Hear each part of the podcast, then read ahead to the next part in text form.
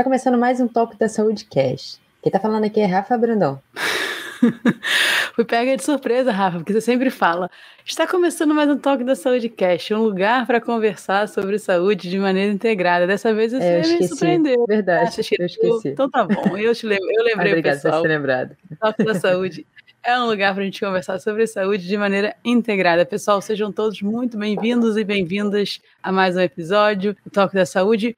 Para você que é novo aqui, por favor, siga a gente na plataforma que você está ouvindo, seja ela YouTube ou Spotify. Quando você aperta o botão de seguir, você informa a plataforma que você está gostando do conteúdo e assim ela te avisa dos próximos episódios e manda esse conteúdo para mais pessoas. Então é muito importante e ajuda muito o nosso trabalho. Com certeza. E lembrando também, né, Edma, que a gente está aberto a sugestões, aberto às conversas, então Conversa com a gente lá também no Instagram, tá, galera? Ou no direct, ou na imagem desse episódio. Mas vamos falar e... sobre o episódio de hoje ou não? Ainda tem mais um não, recado, Rafa. Hum. Eu gosto de falar, lembrar, pessoal, que a gente tem os cortes ah. lá no YouTube.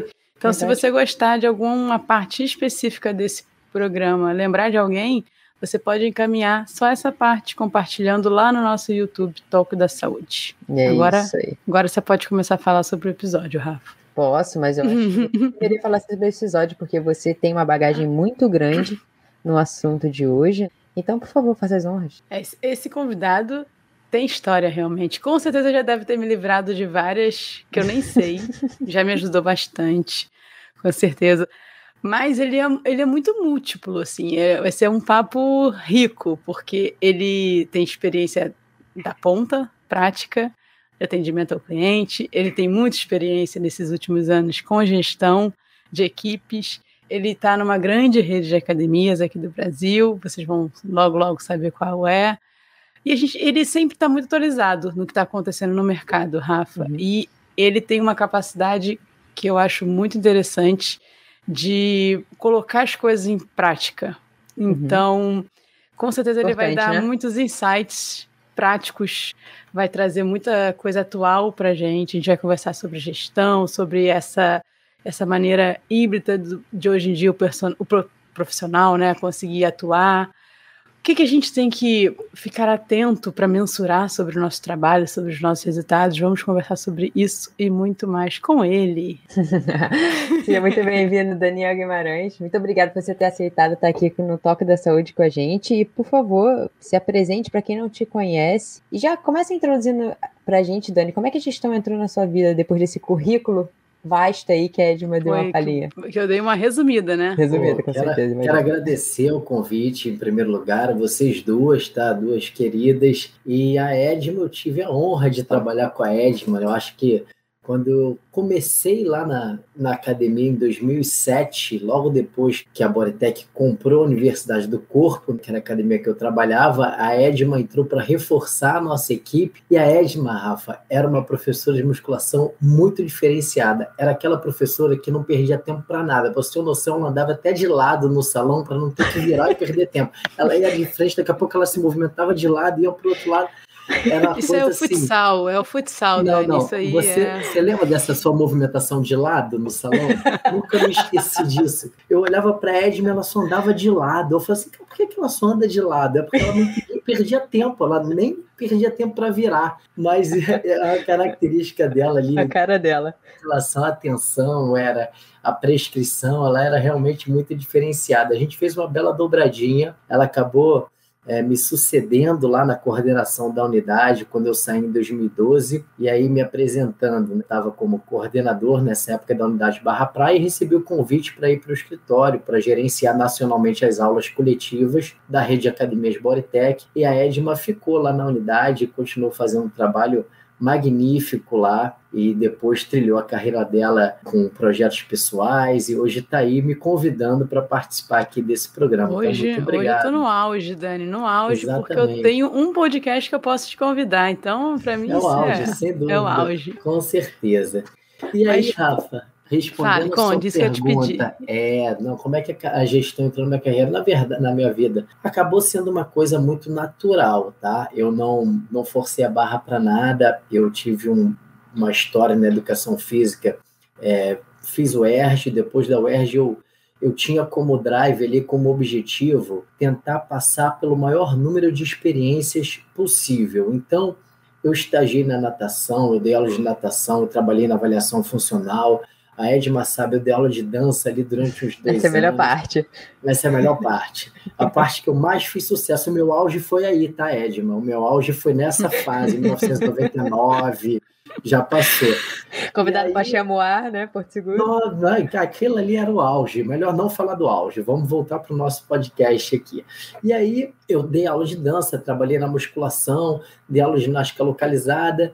Só que eu sempre tinha vontade de colaborar de forma voluntária com a gestão das academias. Eu sempre entregava as minhas ideias para as pessoas e, e tentava e, e via alguns pontos de melhoria e colaborava. Então, naturalmente, as oportunidades foram surgindo, eu fui abraçando. Então, no primeiro momento, eu comecei coordenando nessa academia que foi comprada pela Botec Universidade do Corpo, só o departamento de ginástica localizada e abdômen.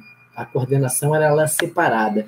Tinha um coordenador de ginástica localizada e abdômen, que era eu, uma coordenadora que cuidava das outras aulas coletivas, um coordenador de bike running, que era o Rodrigo Tosta, um coordenador de musculação. E aí, quando a Bodytech comprou, ela tem como característica ter um coordenador único e eu acabei ficando. Então, foi assim, e de, de lá para cá eu nunca mais saí dessa área. Mas o mais difícil para a gente é fazer essa transição é você abrir mão da, da nossa atuação como professor e virar gestor, porque a gente passa a preparar o palco para as outras pessoas atuarem. E, e, quando você é professor, principalmente ginástica coletiva, tem uma turma e você gosta, isso é muito difícil. Só que, como eu gostava mais da área de gestão, o que acabou acontecendo também naturalmente foi: eu acabei, acabei deixando a minha aula coletiva de lado. Eu estava chegando, vou falar uma coisa aqui que não deve ser feita, tá? Mas eu chegava no dia da aula, faltando 10 minutos para aula, olhava lá na porta, via qual era o grupamento,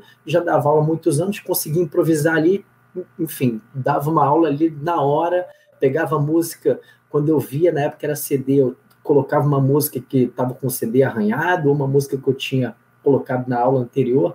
Então, a qualidade da minha aula também acho que caiu no final durante essa transição, porque eu comecei a não dar mais importância para isso. E aí, eu, como coordenador, tive que cortar os meus horários, diminuir a minha carga horária, porque eu já estava ali fazendo a gestão da grade. E eu lembro bem que, assim, os outros professores eram todos amigos, e quando eu avisei para eles que eu ia diminuir a minha carga horária, eles falaram assim: não, não faz isso não. Eu falei assim: não, tem que fazer, não, não tem como, a performance está ruim até que eu resolvi abrir mão e ficar de forma dedicada. Então, foi assim que a gestão entrou na minha vida e, e eu acho difícil de sair agora. Uhum. O, você falou sobre quantos anos, né? Quanta coisa aconteceu nesse caminho aí e você tem a oportunidade de trabalhar numa empresa, como a gente sabe, uma grande rede de academias aqui no Brasil, e ela é, tem uma característica de sempre é, ser líder de mercado no sentido das ideias. Ela, ela muitas das coisas que a gente vê hoje como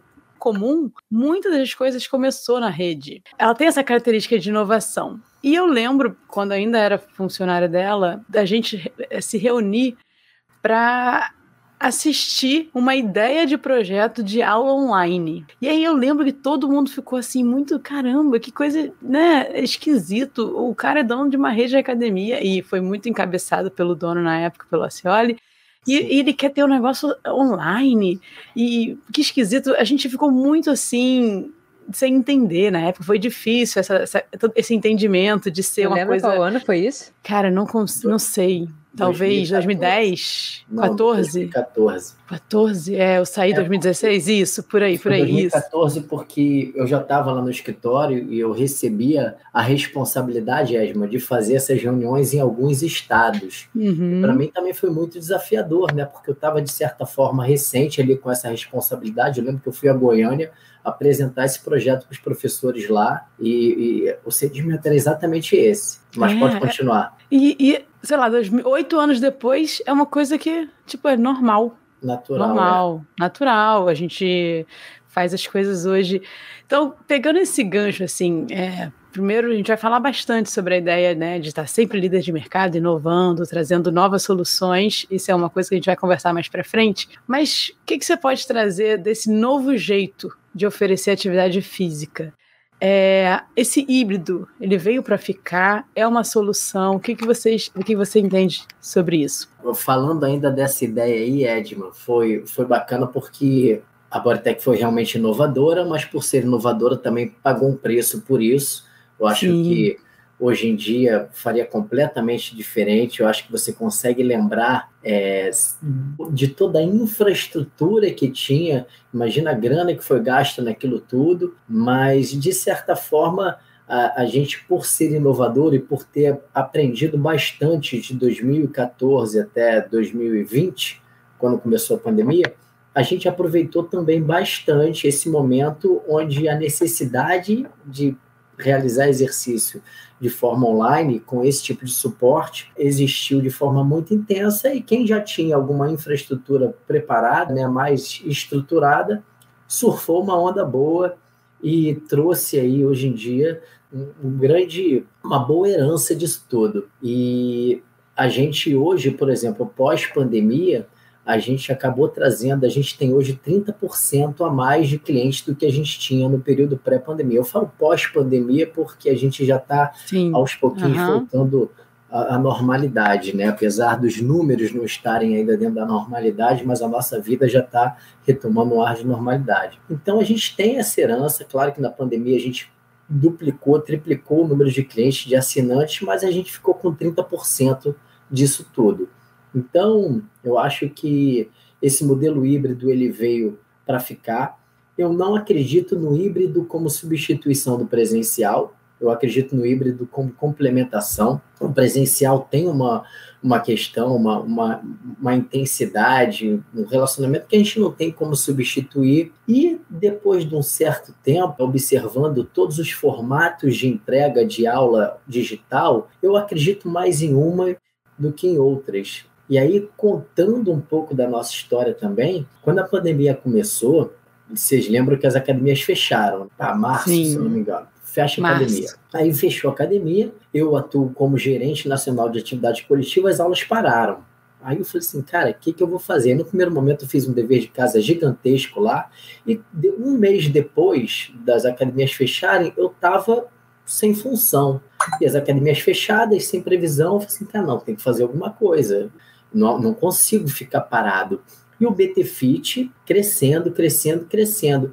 Aí eu comecei a entregar um monte de ideia para o BT Fit. E aí o Flávio, na época, que era o gerente de produto do BT Fit, começou a abraçar essas ideias. Aí a gente trouxe as aulas, primeiro no Instagram, depois começou a trazer umas aulas ao vivo em vários formatos. Aí chegou um momento que eu falei assim, cara, essa aula ao vivo tem que ser no Zoom, tem que ter interação visual, tem que ter algum tipo de relacionamento, a gente tem que se aproximar mais do, do, da realidade presencial. E aí a gente, claro, com o departamento de TI começou a desenvolver essa solução e a gente foi, acho que a primeira rede de academias, eu não conheço nem pessoa física que tenha trazido para o Zoom o primeiro modelo de aula virtual. E aí, é, e Rafa, entregar uma aula no Zoom não é fácil, porque o Zoom é uma plataforma feita para a gente ter reunião. Então, quando uma pessoa fala, a voz sobrepõe a outra, sobrepõe a música, a tela priorizada é a tela onde está saindo o áudio, e quando você transmite, a câmera do computador é uma, do celular é outra. Então a gente teve que estudar vários formatos de transmissão para a gente ter uma música compartilhada da placa de áudio do laptop, uma voz compartilhada também da placa de áudio no laptop, mais uma imagem compartilhada de um telefone que abre um pouquinho mais a imagem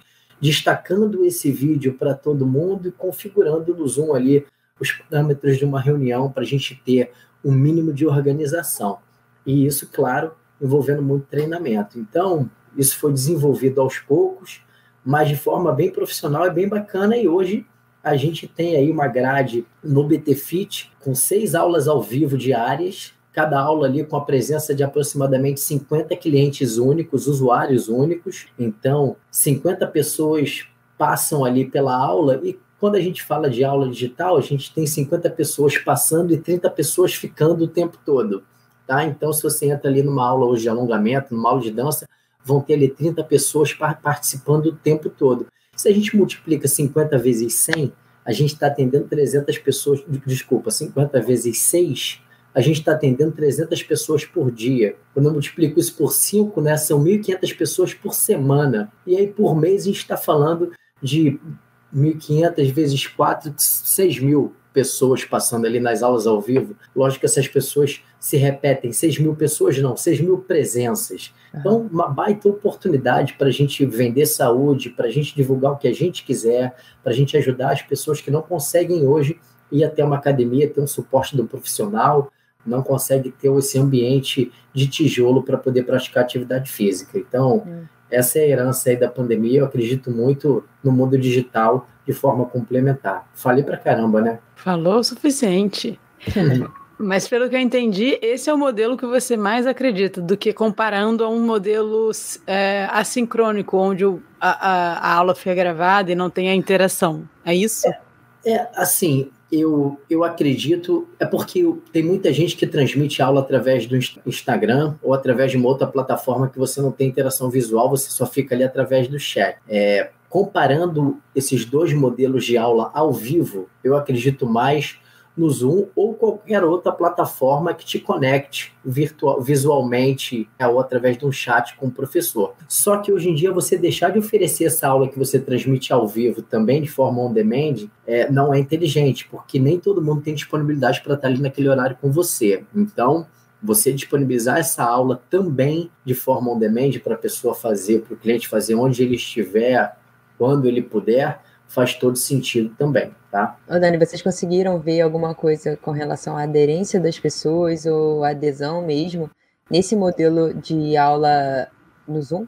A gente sabe o seguinte, por exemplo? É, a gente sabe, quer saber quantas, quantos por cento dos usuários que usam o aplicativo participam dessas aulas ao vivo? É, se você teve alguma diferença significativa, se as pessoas gostaram mais desse modelo com interação do que aquele modelo, por exemplo, de Instagram ou de um aplicativo onde as aulas já ficam lá? A nossa percepção é que eles preferem.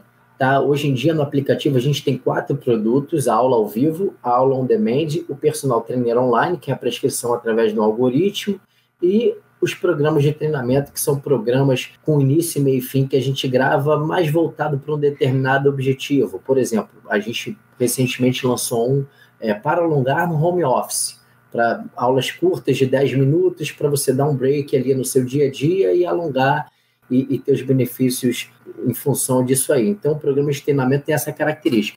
Quando a gente olha esses quatro produtos, o mais utilizado hoje no Brasil é o programa de é, o personal trainer online. Tá? A prescrição através do algoritmo é o produto mais utilizado. A aula ao vivo acaba empatando ali em relação à utilização com as aulas on demand, eu acho que muito por causa da disponibilidade das pessoas, mas quando a gente fala de experiência, aí não tem comparação. A aula ao vivo realmente traz um outro nível de experiência, um outro nível de satisfação e, e, um outro nível até de aderência comparando as aulas no demand. Eu acho que para as empresas fica mais claro um, o potencial disso, se você pensar na sua seu número de clientes ativos. Você acha que os profissionais, pessoas físicas, Dani, não tem para onde fugir, eles também deveriam é, sim estar de alguma maneira nesse modelo híbrido? É, eu acho que hoje em dia, como eu falei, funciona de forma complementar, Edma, e o personal trainer, que é normal a gente ter essa barreira, né? A gente não fez faculdade de educação física imaginando que a gente pudesse atuar dessa forma. Pelo menos nós três, né? Eu acho que nem a uhum. Rafa, nem você, nem eu. A gente jamais imagina isso. A pessoa que está hoje em dia já se vê e de repente tem até gente fazendo educação física já com esse objetivo. Mas não era o nosso caso. Então nem todo mundo tem habilidade para falar para uma câmera, nem todo mundo tem desenvoltura para atuar na frente de um vídeo, para se comunicar. É, eu, eu fiz um curso, e não por causa disso, mas eu fiz um curso de oratório, um curso de comunicação, porque eu percebia na minha atuação como gestora a necessidade de desenvolver essa competência. Então, o professor de educação física hoje que não entrega isso, que não disponibiliza isso para o seu cliente, para ele estar com você quando ele estiver viajando, é, eu não vou nem dizer que ele vai ser um personal ruim, mas eu acho que ele perde uma série de oportunidades, inclusive uma oportunidade de ter argumentos para de repente ter uma receita fixa, mais, mais com mais segurança, porque a maior dificuldade para o personal trainer era justamente essa variação de receita, porque um aluno viaja, o outro não vai, e aí você acaba desenvolvendo uma relação de amizade. Se você não colocar tudo de forma muito clara, você tem lá, às vezes, todos os seus horários tomados, mas você está recebendo ali 70% do que você poderia receber. E quando você entrega uma solução digital, você vai falar para o seu cliente: ó, se você não fizer essa aula, você tem isso aqui e só você tem acesso a minha mensalidade custa tanto porque você vai ter o meu suporte o tempo todo. Então, acho que você cria argumentos para você ter, inclusive, mais estabilidade financeira e atender o seu cliente em qualquer situação. Então, eu acho que as pessoas têm que se preparar para isso e não devem fugir disso. Legal, a gente está um pouco enviesada, mas todas as vezes que você estava respondendo algumas perguntas, você falava muito sobre a percepção de vocês e eu acredito que por você estar dentro de uma empresa, isso seja muito medido por dados. Uhum. Para nós, pessoas físicas ou, ou ninguém que nunca teve dentro de uma empresa, talvez seja um pouco no escuro falar sobre dados. Você, com a sua experiência, Dani, qual a importância hoje que um dado, uma coleta de dados tem para as pessoas da empresa? Vamos falar primeiro da empresa, tá? Como é que a gente mensura a importância de ter esses dados? Você tem alguma coisa sobre isso? Nossa, sem dúvida. Eu acho que eu, eu, eu passo 80% do meu dia fazendo isso. E aí, mais voltado, na verdade, como gestor do BTFIT também, porque eu nem falei, hoje eu acumulo duas funções. Eu estou como gerente nacional de atividades coletivas Parabéns, e também estou como gerente de produto do BTFIT. Como gerente de produto do BTFIT, eu avalio o tempo todo a utilização do aplicativo, né? É, é usuários mensais únicos, com cada plataforma, em cada parceria, quanto a gente tem de receita, o que, que a gente está entregando, vejo DRE, enfim, faço tudo isso. Mas como gerente nacional de atividades coletivas, eu ofereço suporte para os coordenadores de unidade através de relatórios gerenciais que mostram para eles como é que está a performance de todas as aulas e como é que estão as performances das unidades. E para a gente ter esse dado, a gente precisa começar construindo o, o, dado. Na verdade, a gente tem que determinar primeiro o que, que a gente quer medir. E aí. O que, que a gente vai medir? A gente vai medir o quê? Um percentual de ocupação de uma sala? É, quantas vezes esse cliente vai à academia? O que ele faz depois que ele passa na roleta? Depois disso, a gente tem que determinar qual a frequência dessa medida. A gente vai fazer uma análise mensal, semanal, trimestral, para depois de introduzir tudo isso, a gente determinar se a gente vai utilizar um sistema, se a unidade ou se a academia ou se a empresa não tem infraestrutura, não tem potencial financeiro para desenvolver um sistema, pode ser através de uma planilha em Excel, então é uma coisa democrática, todo mundo pode fazer, e depois de ter o dado, de ter a ferramenta de controle, você tem que desenvolver a operação. E aí a operação depende muito também da academia, depende se você tem mão de obra para isso, depende se você tem tempo para isso. Então, quando você determina o que você vai medir, qual a ferramenta que você vai utilizar, como é a operação, você vai ter os relatórios gerenciais e através desses relatórios gerenciais você vai fazer as suas análises e vai dar os feedbacks. Então, esse ciclo ele tem que acontecer muito alinhado com os objetivos da empresa. E não adianta porque eles não são copiáveis, porque o que uma low cost analisa é totalmente diferente de uma academia high-end, que é uma academia que oferece tudo, uhum. né? A low cost é a academia que com, com, baixo custo operacional, com ticket médio mais baixo, eu sei que vocês sabem disso, mas a gente está falando aqui para todo mundo, Não, então claro. é importante falar. Sim, e claro. A academia high-end é uma academia como a Bodytech, que você paga uma mensalidade e você tem ali de 6 da manhã até as 11 da noite uma infinidade de aulas. Você tem sauna, você tem piscina, nado livre, banheiro com uma série de mimos. É uma academia com uma infraestrutura maior para você ficar mais tempo, é uma outra proposta. Então, esses dados, Rafa, é, são, são importantes para ver se você está gerindo a sua empresa alinhado com o objetivo dela, que não pode, você só pode gerir o que você mede.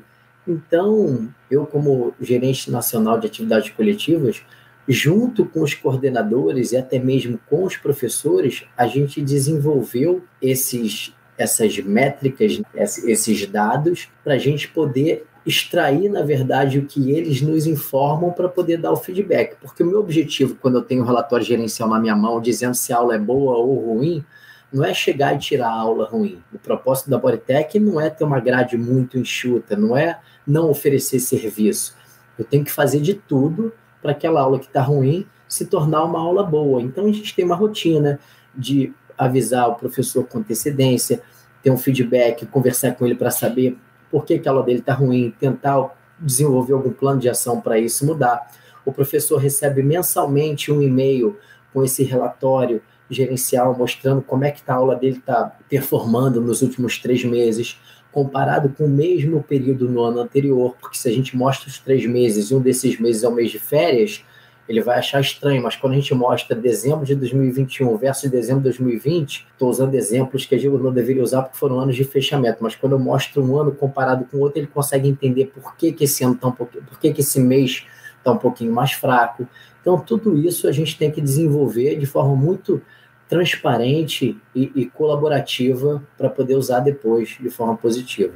Esse, esse é um, um assunto que é muito sensível quando hum. você trabalha, na minha opinião, né? Quando você também, pela minha opinião, pela minha experiência, de, de também atuar em gestão de outra área, não coletivas, mais da musculação, mas quando você coloca números no trabalho de alguém, é, é, é, muito sensível a pessoa que não, tá, não tinha esse costume ela começar a entender que, que era importante. A gente, assim, a gente passou por um período de dificuldade das pessoas entenderem isso. Talvez outros mercados mais maduros, outras áreas, outros tipos de setores, as pessoas já estejam muito mais acostumadas a medirem, a quantificarem seus trabalhos. Quando o nosso trabalho é um pouco mais artístico, vamos dizer assim, né, é que é lidar com pessoas prescrever exercício, é uma coisa muito mais de relacionamento, é, é, ter, é ter, esse sentimento de, de poxa, você, você ser uhum. resumido a um número.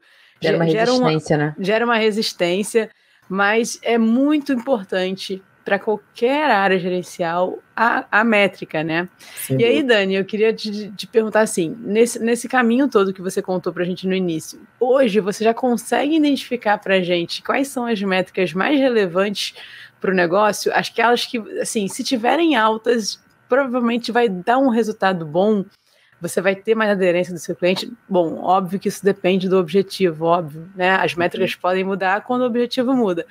Mas uhum. o que, que você vê hoje como se eu tivesse uma academia, eu teria que medir? E logo tem um termo para isso que chama KPI. Se você puder explicar para a gente também, por favor. Claro, com certeza. Primeiro, só fazendo um comentário sobre o que você falou, né? Que a nossa atuação é muito artística e quando a gente coloca número nessa rotina, todo mundo espanta. Mas eu, falo muito para os coordenadores o seguinte: eu tinha uma agonia quando eu coordenava uma academia e cuidava só de substituição, férias e evento. Chegava no final do ano, o dono da academia olhava para mim e ele tinha uma avaliação muito subjetiva do meu trabalho. Né? Ah, o Daniel é um bom coordenador, ele está sempre aqui resolvendo os problemas e aí ele olhava para o gerente e falava assim: Poxa, a fulana de tal é uma ótima gerente, ela vendeu tanto e aumentou a receita em tanto, e, porra, a gente está aqui com um, um, um, resultado de tanto. É, tinha número para mostrar isso. Então, eu sempre falo para os coordenadores, assim, cara, se você mostrar que você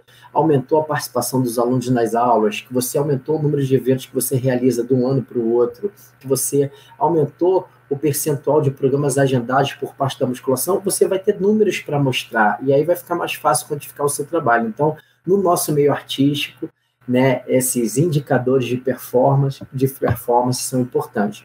E como você perguntou o que é KPI, KPI é exatamente isso, é a sigla KPI, que em inglês significa Key Performance Indicator, que são indicadores chaves de performance. E esses indicadores chaves de performance são o quê? São métricas, que são números absolutos associados a uma outra informação qualquer. Por exemplo, se eu chegar para você, Rafa, e falar assim, cara, aquela aula ali tem 10 pessoas, tá cheia ou tá vazia? É, você... depende, né? Depende. Faço ideia.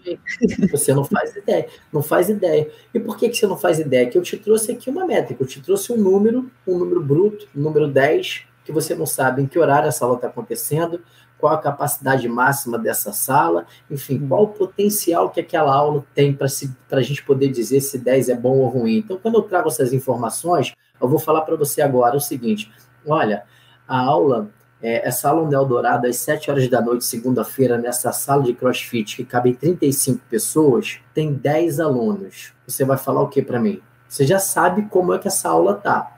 Não tá cheia, não está horrível, né? Porque hoje em dia é, a gente está retomando 10 no número horrível, mas enfim, não está uma aula ótima. Se a gente estivesse aí, de repente, no nosso auge, com todos os clientes retornados, eu poderia até falar que essa aula poderia estar com um número melhor. Mas você teve uma informação associada a isso para poder dizer que esse KPI aí de um, aproximadamente 30% da aula de ocupação é um KPI razoável dentro das informações que eu trouxe. Então, o indicador de performance é isso, é uma métrica junto com uma informação que vai te trazer algum tipo de insight, né? algum tipo de, de, de informação do que você quer saber. E aí, como eu falei antes, eles precisam estar 100% alinhados com o objetivo do negócio e dentro de uma empresa, Edma, eu acho que os KPIs, eles são diferentes dependendo do setor, porque o que um coordenador de aulas coletivas avalia é diferente do coordenador de musculação, que apesar de estar tudo integrado,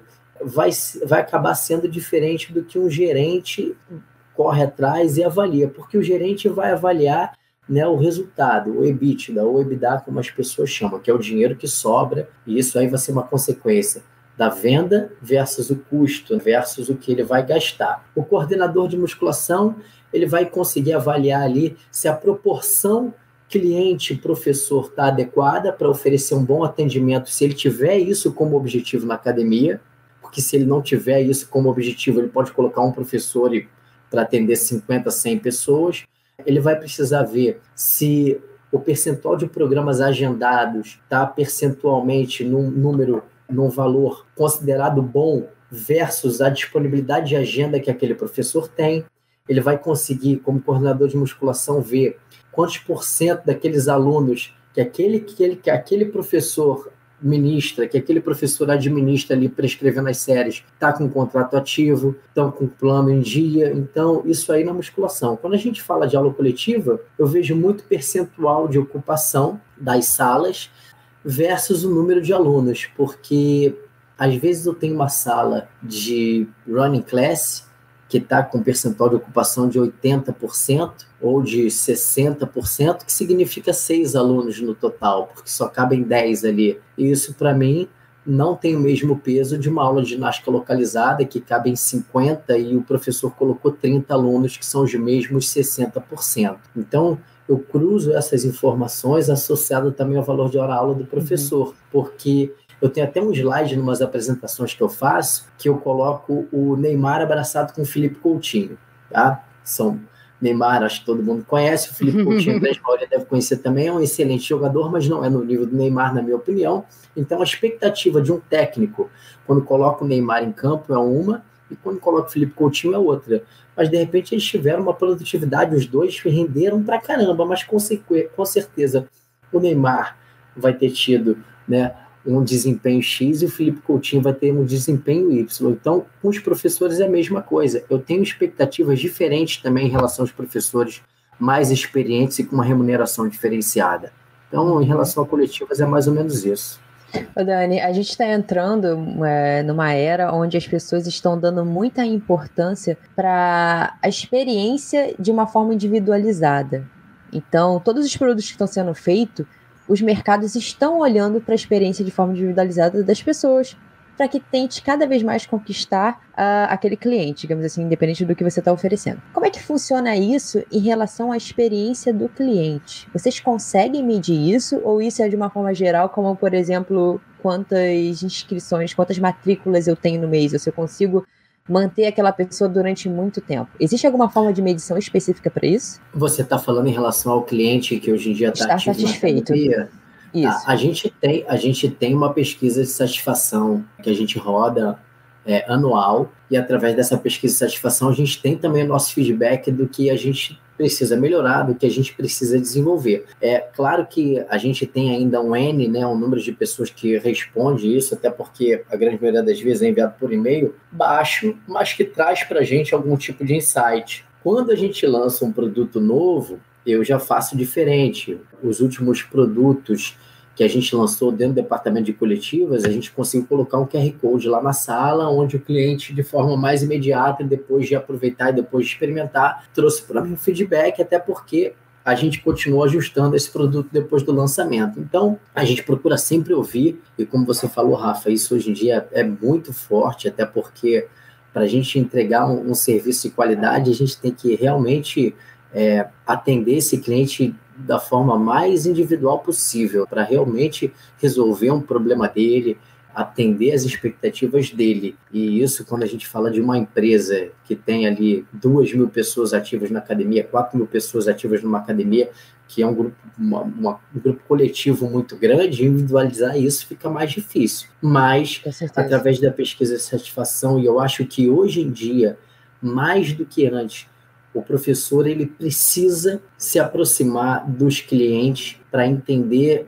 o, o que eles querem, porque claro, quando a gente avalia, a gente tem acesso às informações é, relacionadas às tendências do fitness, ao que o American College traz. Muita gente ainda procura academia com o objetivo de emagrecer, com o objetivo estético, mas tem muita gente também que procura academia para ter um estilo de vida mais saudável, porque ele melhorou a qualidade do sono dele, ou porque ele melhorou de repente uma dor lombar. E quando você se aproxima do cliente, você tem a oportunidade de ouvir exatamente o que ele quer. Então, apesar da gente fazer essa pesquisa de satisfação, eu acredito muito no atendimento e na proximidade do professor com o aluno para a gente poder atender essas pessoas de forma individual, porque eu acho que o professor é a mão de obra dentro da empresa que tem mais acesso às pessoas na ponta e que podem fazer realmente alguma coisa para transformar a vida delas. Legal, muito importante isso mesmo.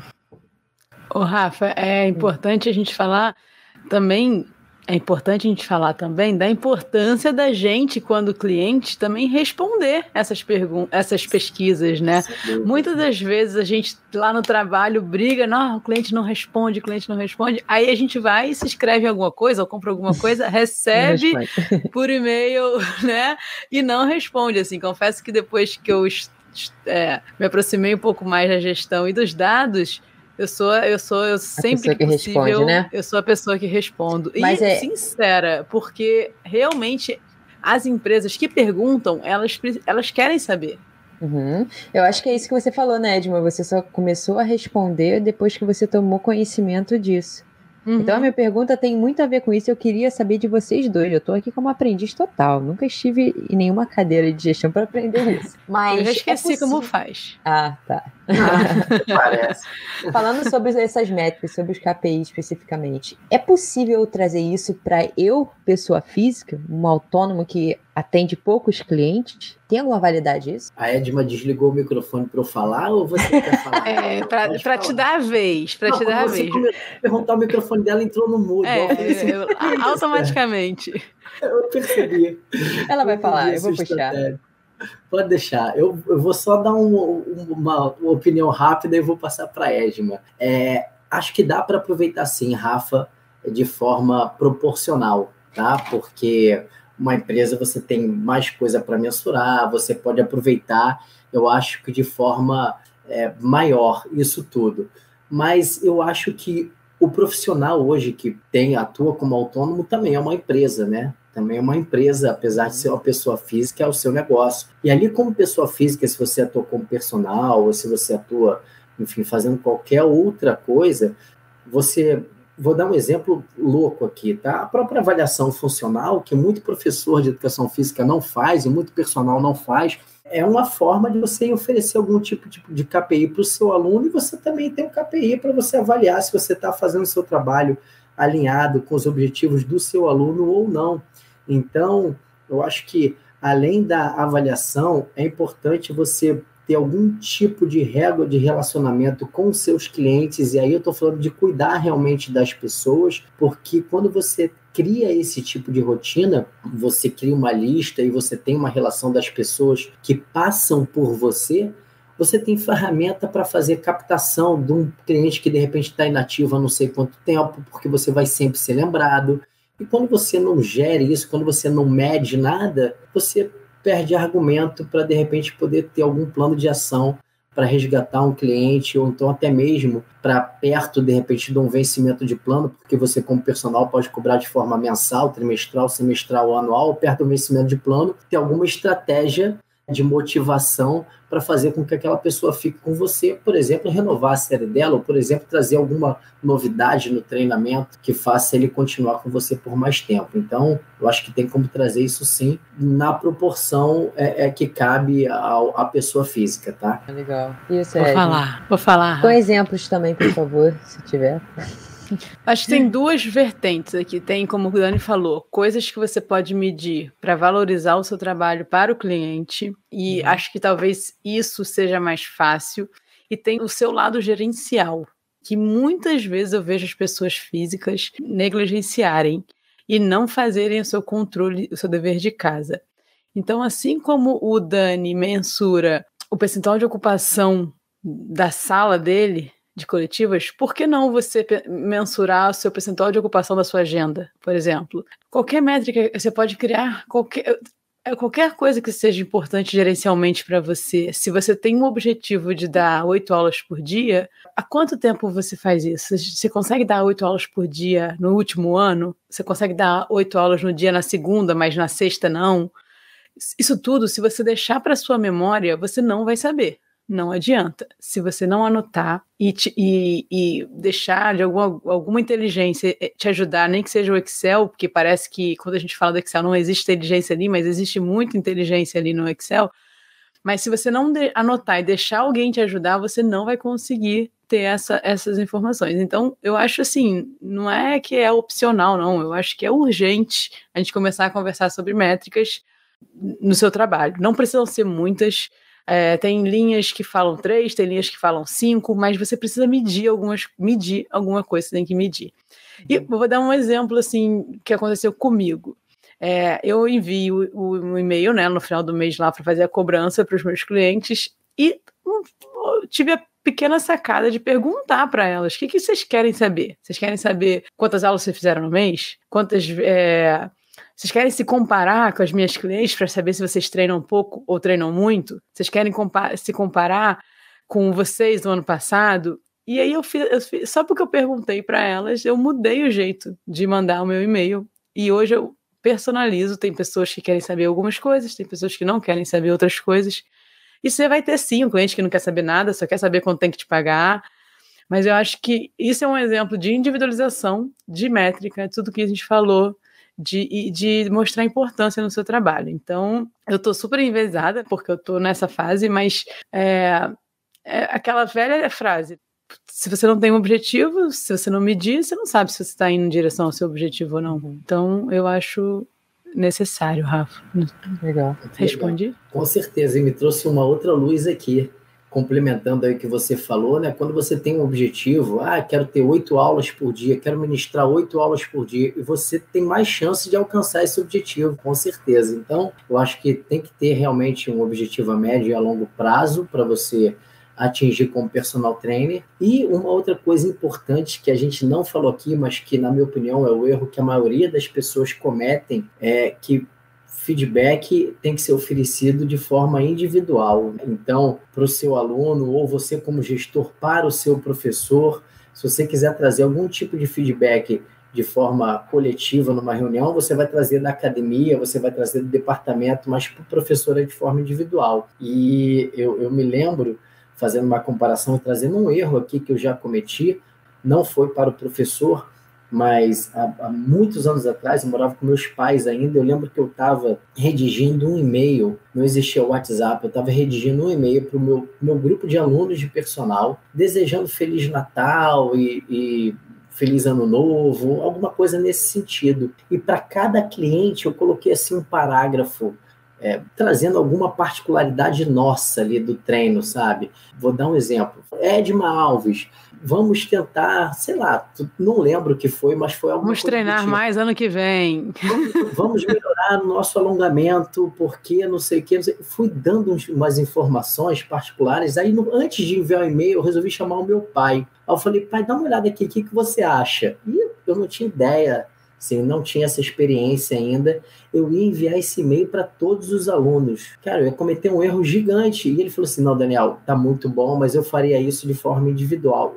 E assim, meu pai não nunca foi. Se bem que ele atuou como gestor também, mas em outra área. E aí, depois que ele falou isso, foi a primeira vez que alguém me deu esse feedback. O feedback é de forma individual. E eu ia errar. Eu ia errar porque eu ia mandar esse e-mail para a galera. Imagina, não sei nem o que, que ia acontecer. Mas tinha 20 e. Tinha 20 e poucos anos. Estava tava na hora de errar. Tava tudo certo. Tá certo. Isso é muito, muito, muito, muito importante mesmo, Dani. Mas vamos lá. Uma outra característica, Dani, que você, nesse, nesses anos aí de estrada, foi implantar muita coisa, implantar novos produtos, trazer muitas, como eu falei, você trabalha numa empresa que tem muito essa característica de ser líder de mercado, trazer novidades.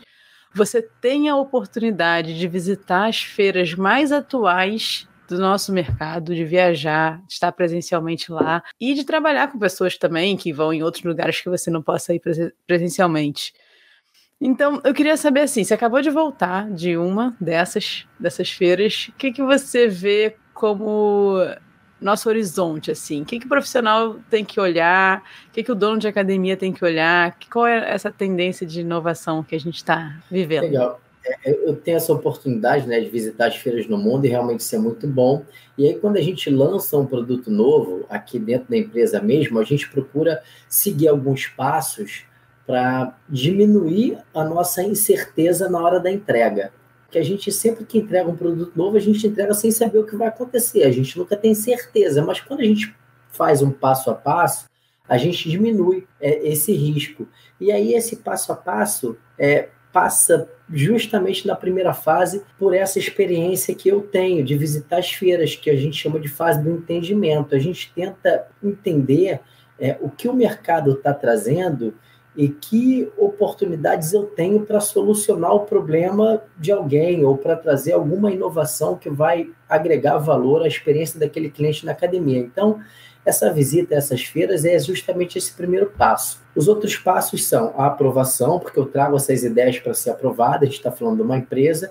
O número três é o desenvolvimento, que é eu desenvolvo isso para o mercado brasileiro, porque a realidade é diferente quando a gente vai para fora e está aqui. O quarto passo é fazer o lançamento. E o quinto passo é a verificação, que é justamente esse ajuste que eu citei para a Rafa, que você pode botar um QR Code na sala que te joga o seu cliente para um formulário e ele responde, e através disso você vai melhorando.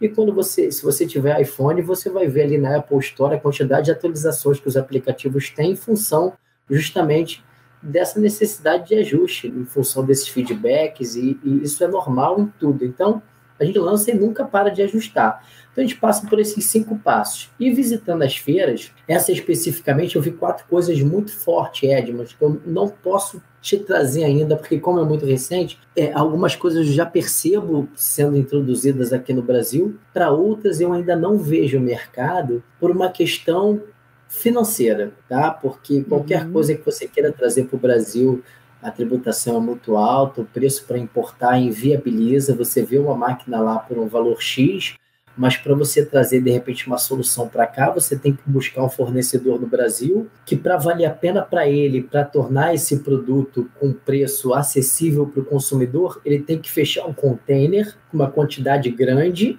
porque senão ele não consegue preço para fechar esse container com quantidade grande, ele precisa vender tudo isso aqui e a gente, de repente, no mercado não tem todo mundo capitalizado para fazer essa aquisição. Então, por uma questão financeira e, e de burocracia no Brasil, de tributação, muita coisa ainda não vem para cá. Primeira delas que eu vi lá, e a maioria das academias, a maioria não, mas grande parte delas está investindo numa área de recovery, né, que é uma área ali de, de, de recuperação, de relaxamento, uhum. para ter, primeiro, uma receita adicional, porque eles cobram a parte, e segundo, para trazer, como a Rafa falou, uma outra experiência para o cliente. Então, tem aqui a cadeira de massagem, tem a crioterapia, tem a academia até com, como é que se fala? Aquele bronzeamento, bronzeamento artificial, até isso eu vi. Então tem uma área de recovery bem forte. Isso aí, essa aí foi a primeira tendência que eu percebi lá, que eu não acredito que venha para cá de forma imediata. Uhum. Você notou, Dani, alguma coisa de em relacionado a, a teu aumento de saúde e qualidade de vida e não jogando assim, bom, porque antigamente tá? Não sei como é que tá isso agora. Era muito supervalorizado a tecnologia das máquinas. Né? Uhum. Você vê essa mudança, porque quando você fala de recovery, para mim, já é talvez um pezinho ali preocupado com a saúde mental, e óbvio com a experiência do cliente. Teve alguma mudança disso ou você acha que não? Não, o que eu percebo lá é o seguinte: as academias lá, os produtos, os negócios lá, eles são mais uhum. nichados, eles são mais específicos para um determinado público. Uhum. Então, tem uma academia lá que é só voltado para alta performance, tem uma outra academia lá que é só. É, aula de yoga sem ar-condicionado no ambiente X, tem uma outra aula lá que é um pilates em circuito com 15 minutos de duração. Então, como a gente tem lá um percentual da população maior inserido na, nas rotinas né, de academias, eles conseguem ter na mesma rua cinco boutiques, uma para cada área, e no final da rua ainda tem uma academia high que oferece isso tudo e todo mundo tem cliente.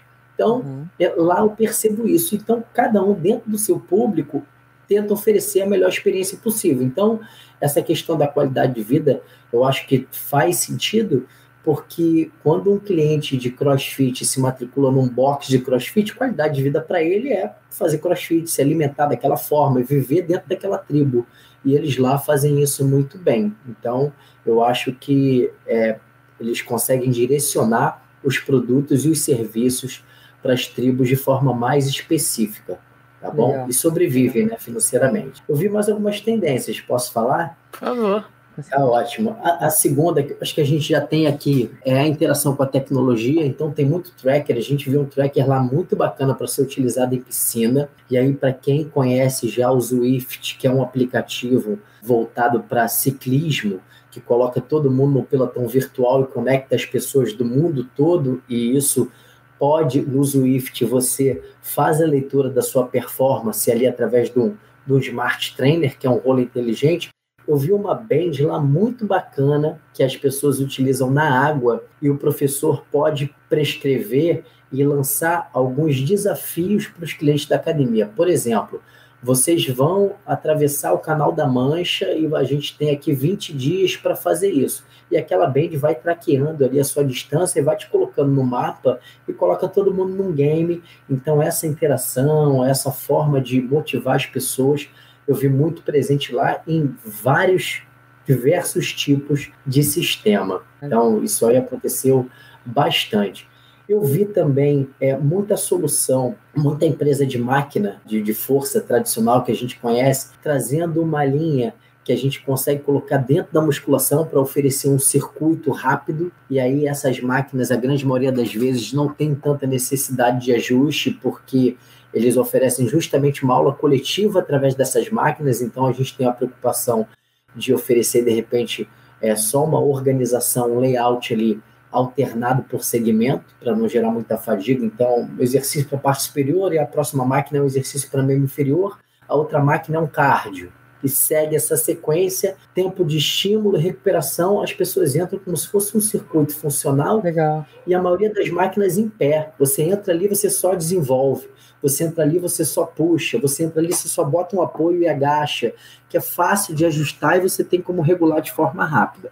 Eu vi muita coisa relacionada a isso e algumas máquinas, inclusive, com inteligência, com tecnologia, para você colocar ali o seu usuário e já ter a prescrição, inclusive, da carga, porque você fez um teste antes para poder ter aquela aula direcionada para você de forma mais particular. Tá? Então, isso aí eu vi, eu vi bem forte lá. Nossa, legal. Isso eu acho que chega antes do recovery, tá? Apesar de não ser barato. Eu acho que isso, isso falar, a máquina é mais caro. É, apesar de ser barato, eu acho que chega antes do recovery, porque, Edma, eles procuraram algumas soluções e tem isso que eu mostrei com essa carga individualizada, mas tem outras é, com, com elástico e tem outras que você pode graduar a intensidade só aumentando a velocidade, que não torna o equipamento tão caro. E eu acho que seria uhum. um baita diferencial ali na musculação. Tem alguns horários, uma aula com esse, com esse objetivo para complementar o seu treino de força.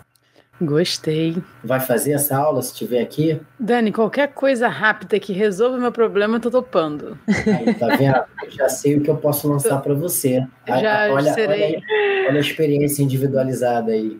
É, eu, eu brinco. Que resolve o seu problema. Todo, todo mundo fica sempre é, estudando o máximo. Eu brinco que eu sempre estudei o mínimo. Eu quero descobrir o mínimo necessário para fazer para eu ter qualidade de vida. Eu, quando eu descobrir isso, eu tô, ah, tô bem. Acho que você está no caminho certo. não tem grandes ambições, não tem grandes ambições. Não quero correr 100 metros mais rápido do mundo, não quero carregar, ser a pessoa que carrega mais carga na academia. Eu só quero viver bem. Tá então, eu, quando eu descobri esse mínimo aí, é, tá ótimo. É esse mínimo que você busca, né? É esse mínimo que eu busco. Show de bola. Mas até hoje o mínimo, pessoal, quem tá ouvindo aqui é fazer todo dia, tá? Fazer todo dia, se movimentar todo dia, esse é o mínimo.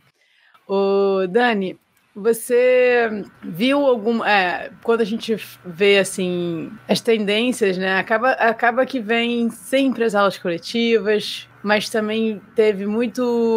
O personal trainer também cresceu bastante. Você vê é, nesse sentido de mais de de, do atendimento, assim? Você vê uma tendência mais à individualização ou mais ao coletivo? Você tem alguma. Acho que na verdade nunca vai excluir um ou outro, assim, mas tu acredita que vai ter uma.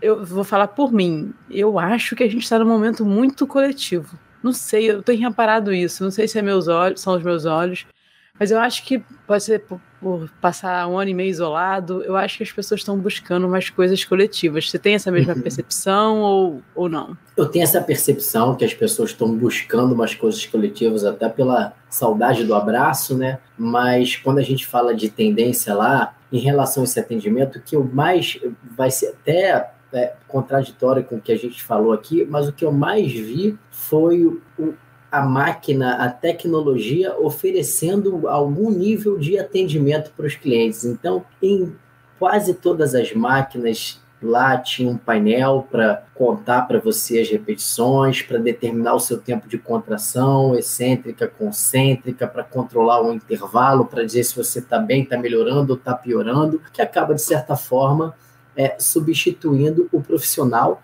mas substitui o profissional que só faz isso. E a uhum. gente, como profissional, pode fazer muito mais do que isso. Então, acho que o profissional que atua de forma mecânica vai realmente, na minha opinião, é, se sentir ameaçado, ficar com medo de um aplicativo, ficar temeroso com, uma tecnologia, porque se ele só conta e só controla o intervalo e só diz se está bom ou está ruim, isso aí realmente a inteligência artificial, a máquina faz. Então, eu acho que não foi o caso dessa feira. É, eu até assisti algumas palestras que deram algumas dicas de ações que você pode ter ali numa aula coletiva antes de uma aula começar, durante uma aula, no final de uma aula, para você realmente se diferenciar, né? Porque na sua aula coletiva você tem sempre o seu jeito de atuar, mas cada dia é um episódio, cada dia é uma cena. Então eu assisti algumas palestras que deram dica para você realmente trazer episódios diferentes para os seus clientes, para ter novidade e ter essas pessoas retidas ali com você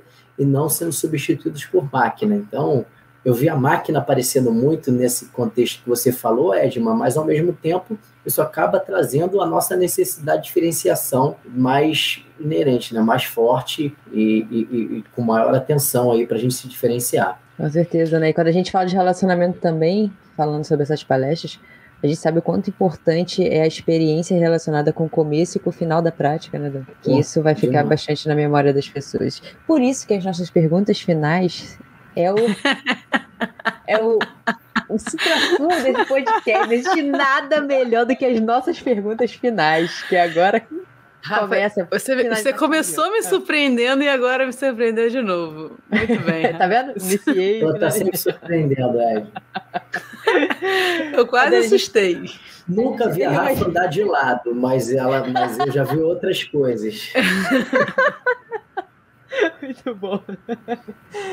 Dani, o que é saúde para você?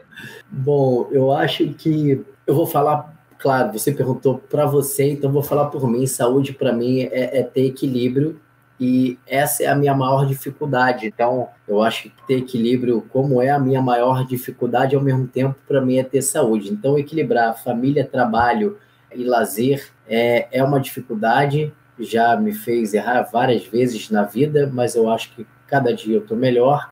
Eu acho que saúde é isso. Quando você consegue equilibrar e entender que esses três pilares são importantes, você acaba tendo saúde, porque você vai ter equilíbrio. Então, saúde, para mim, é o equilíbrio entre essas três coisas. E uma experiência inesquecível na sua vida. Pode ser de qualquer dessas três áreas. inesquecível, eu vou, eu vou falar aqui primeiro em relação ao trabalho. Ao trabalho, eu tive uma experiência uma vez de ir para o TAR num evento de fitness que eu nunca tinha participado, eu recebi um convite da, da Free Motion, que é uma, uma marca né, de equipamentos, e eu vivenciei lá um workshop com diversas pessoas do mundo todo aprendendo não só a utilizar essas máquinas quando elas foram lançadas, mas recebendo várias dicas de como atuar como profissional. E a gente no Brasil, né, nós somos um dos únicos países que tem a, graduação de quatro anos para atuar como professor de educação física, e na grande maioria dos lugares, para você atuar como personal trainer, você precisa fazer uma certificação específica para aquela área que você tem que atuar. Então, ter contato com essas pessoas do mundo me trouxe experiências diferentes porque eles enxergam a nossa atuação de uma forma completamente diferente. Então era muito foi muito bacana porque eles atuam de uma forma muito mais metódica e com preocupações que a gente não tem. Ao mesmo tempo a gente tem uma, uma experiência global muito maior do que a deles, então unir essas experiências para mim ali o tempo todo também em inglês e falando com pessoas da Ásia, da Oceania, da América do Norte, foi uma experiência de trabalho muito bacana. Como pessoa física familiar, é, não posso deixar de mencionar a, a, a, a Joana e a Marina, acho que, na minha opinião, é o maior desafio diário. Eu aprendo, isso é, é diferente. É. Eu acho que só esses dois. Legal, legal. E se você pudesse escolher, assim, uma pessoa, aquela pessoa que você sempre quis conhecer ou que você tem algumas coisas para perguntar, quem seria e por quê? Para dar uma boa caminhada e poder conversar bastante, Dani. Eu, eu, eu vou trazer uma. Eu, eu, há um tempo atrás, não sei quem mostrou isso, mas eu vi um vídeo que eu vou trazer esse exemplo. Eu, eu, gostaria de conversar com o Daniel aos 17 anos de idade, quando ele resolveu fazer educação física. Ele mudou da medicina para educação física, entrou com algumas incertezas na UERJ, aí passou por todos esses departamentos que eu falei. Teve no meio da atuação como profissional um momento de muito é, de muita falta de motivação mesmo para atuar dentro da área, apesar de hoje nós três estarmos aí bem profissionalmente, a gente conhece bastante gente. Eu já tive um momento que eu falei assim, caramba, será que eu sigo? Será que é isso? E nesse momento eu pensei assim porque eu estava é, tendo contato com uma liderança que não era inspiradora, eu estava atuando de repente em alguns lugares que não tinham transparência na relação com os profissionais, isso tudo me desestimulou bastante. Eu falei assim, cara, vou, vou estudar para outra coisa, eu tenho capacidade, vou fazer. E graças a Deus as coisas mudaram e eu retomei aí esse prazer esse tesão. Então eu conversaria com o Daniel para falar para ele aos 17 anos que isso tudo vai acontecer, porque ah, quando acontecem essas coisas a gente primeiro se desespera, fala assim, caramba, mas nenhum problema é muito grande. Nenhum problema é muito grande. Eu, apesar de ter passado por vários problemas, eu já fui sócio de academia que não deu certo. E quando não deu certo, eu falei assim: caramba, ferrou. E nenhum problema é muito grande. Tudo gera um aprendizado e vai fazer você atuar de forma diferente se você tiver aquela oportunidade de novo. Então, eu conversaria com o Daniel, o Daniel aos 17 anos, a pessoa que eu gostaria de conhecer. Eu também gostaria de conhecer o Daniel com 17 anos. Cara, tá, tá muito. Edma, eu vou te falar, o Daniel com 17 anos estava muito perto do auge, muito próximo do auge. Mas cara, eu mas conheço alguém. Se você esperar um pouquinho. Não, se você esperar um pouquinho, você vai conhecer o Daniel Naldi. Fica ali, não sai não dos 17, fica mais uns 2, 3 anos que aí você vai.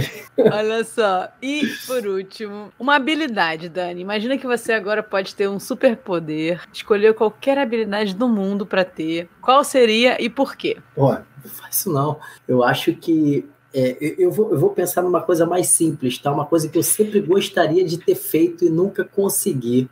Porque a Edma, a Edma sabe, inclusive, já jogou comigo. Eu, eu jogava futebol direto, né? Quando era mais novo. Hoje em dia eu não, consigo mais, mas joguei durante muito tempo A Edma já jogou comigo, inclusive, já foi minha dupla. E, mas eu já cheguei várias vezes na praia, Rafa, e tinha duas pessoas, e tinha três pessoas, eu não conseguia jogar. E eu olhava para o mar, o mar estava clássico. E eu sabia que o mar estava clássico, porque eu vivia na praia, eu sabia, entendia um pouquinho disso, só que eu não conseguia, eu não sei surfar. Então, se eu pudesse ter uma habilidade, eu gostaria de surfar, porque quando eu estava na praia nesses dias esperando mais uma pessoa para jogar, eu ia estar pegando onda, me exercitando e tendo uma experiência muito bacana sozinha no momento você surfa, eu sei disso. Eu acho que é um momento que você consegue fazer muita reflexão, uma terapia que eu gostaria de saber fazer. E eu tentei, tá? Eu tentei, mas tentei numa época que eu morava na Tijuca, tinha que botar minha prancha no 233 para subir o alto para descer isso só no final de semana e aprender a surfar, pelo menos para mim, não foi fácil. E, e só nos finais de semana, torcer para o tempo tá bom, para o mar tá bom, morando na Tijuca e sozinho de ônibus, pô, é foi muito desafiador para mim, eu acabei desistindo. Então, é, se eu pudesse me traz mobilidade, ah, me, me bota surfando, que eu acho que ainda tem alguns anos para aproveitar. Só querer agora. Só querer.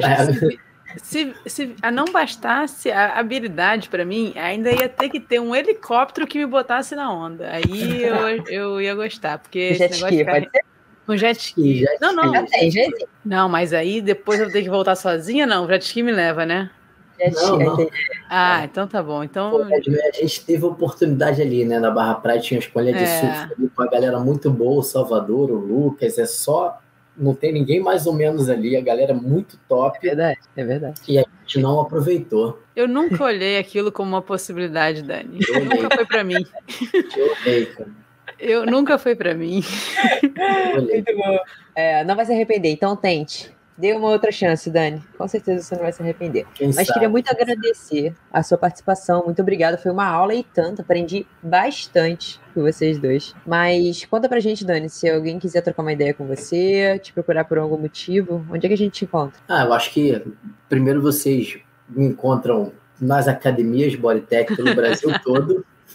porque a nossa rotina é de viajar. Antes da pandemia eu viajava mais, viajava semana sim, semana não, mas a gente continua viajando e a gente tem uma rotina de visitas em todas as academias de norte a sul do país. Nas redes sociais eu coloquei aqui meu, meu Instagram, Daniel Guimarães 1, é onde normalmente eu comunico as coisas, tenho um hábito um pouco mais informal ali nos stories, coloco ali no feed um pouco mais do meu trabalho, de vez em quando entra alguma coisa é, do dia a dia como pessoa, né, da família, mas a grande maioria dos posts ali são profissionais, inclusive as novidades quando a gente lança é a cereja do meu bolo ali no Instagram. Olha aqui que aula legal, eu coloco lá, divulgo porque é realmente o que a gente entrega. Então, Instagram Daniel Guimarães 1 é o caminho. Beleza. E aí, Dani, Ed? foi, foi um prazer ter você aqui, Dani. Muito, muito, muito obrigada. Sucesso, que você se torne gestor, como você falou, nunca mais sai da sua vida você é. ainda ajude muitas pessoas a, a melhorarem aí pelo caminho, como você me ajudou. Muito obrigada mesmo. Eu agradeço, vocês que me ajudaram bastante aí e foi um prazer estar aqui com vocês. Valeu, Isso, pessoal. Para quem ficou até aqui, muito obrigada.